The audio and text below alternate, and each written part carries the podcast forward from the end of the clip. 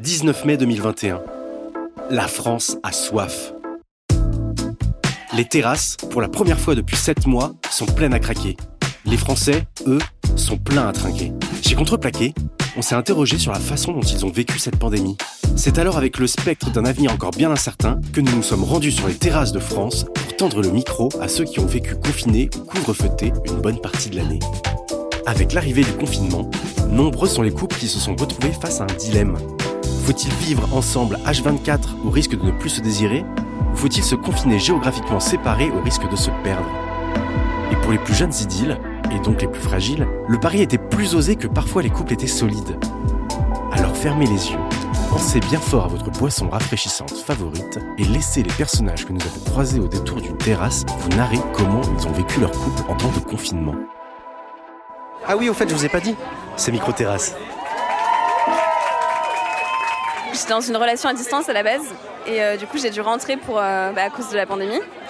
Et du coup on a vécu en couple chez nos parents respectifs et on faisait des allers-retours entre les maisons des parents. Le fait de vivre H24 ensemble alors qu'on était en relation à distance, plus, plus aucune intimité parce que vie avec les parents, c'était un peu euh, cata quoi.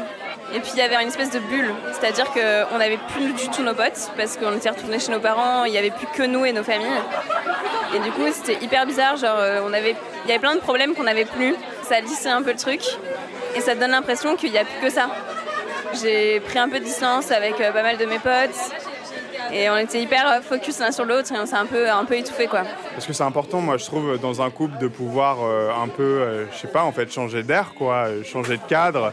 Ça permet de relancer un peu le couple.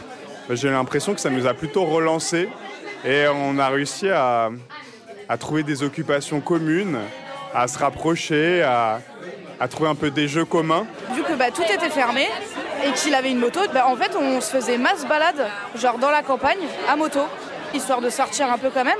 Bon, dans un rayon de 10 km, on a visité plein de trucs et ça nous faisait sortir et au final c'était plus comme des mini-vacances et ça faisait un peu un couple en accéléré. On a tout fait en archi accéléré et ça s'est grave bien passé. C'était un peu euh, comme euh, le permis de conduire, quoi. C'était la formation accélérée de tout de suite me mettre au bout d'une semaine de relation et, de vivre H24, 7 jours sur 7 avec, euh, avec quelqu'un, quoi. Ça, genre vraiment, je suis toujours étonnée que ça se soit aussi bien passé. Finalement, en fait, ces trois mois, c'était trois mois de cocon parce qu'on était que tous les deux. On a vraiment appris à se connaître. Il y avait que nous deux et c'était c'était génial, en fait. euh.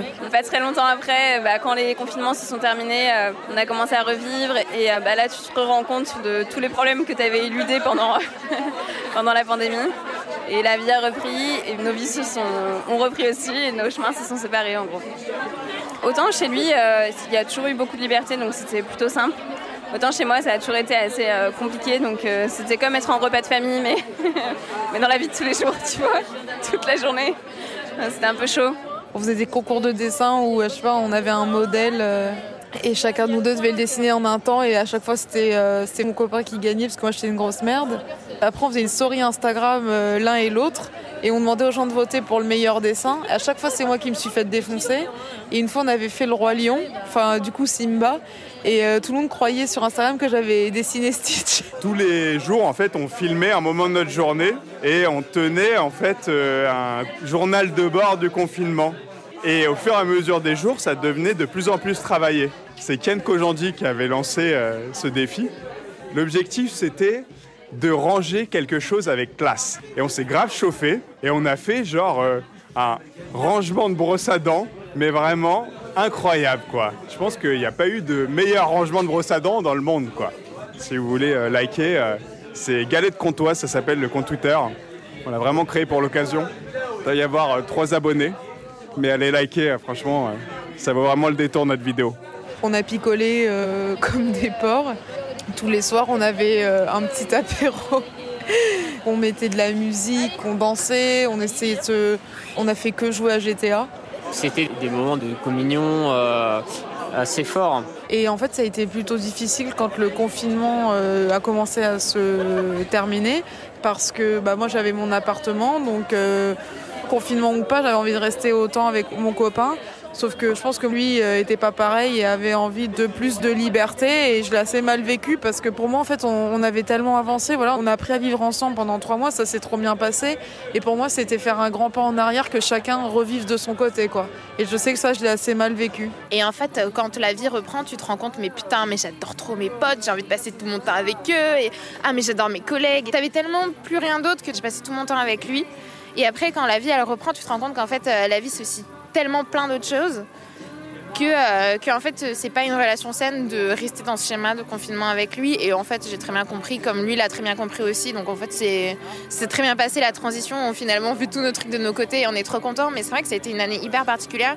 Et je pense que sans pandémie j'aurais pas forcément vécu ça en couple parce que je suis pas très fusionnelle. Enfin, j'ai besoin du reste en fait à la base et, euh, et là du coup bah, on était juste tous les deux donc euh, c'était intéressant comme expérience sociale on va dire. Et en fait finalement après le confinement ça a été euh, disons qu'il y avait un nouveau rythme à trouver parce qu'on était tellement on avait tellement vécu ensemble tout le temps on était tellement tout le temps ensemble que c'était bizarre de, bah, de se dire ah bah en fait on n'est pas tout l'un pour l'autre et qu'on a peut-être une vie à côté.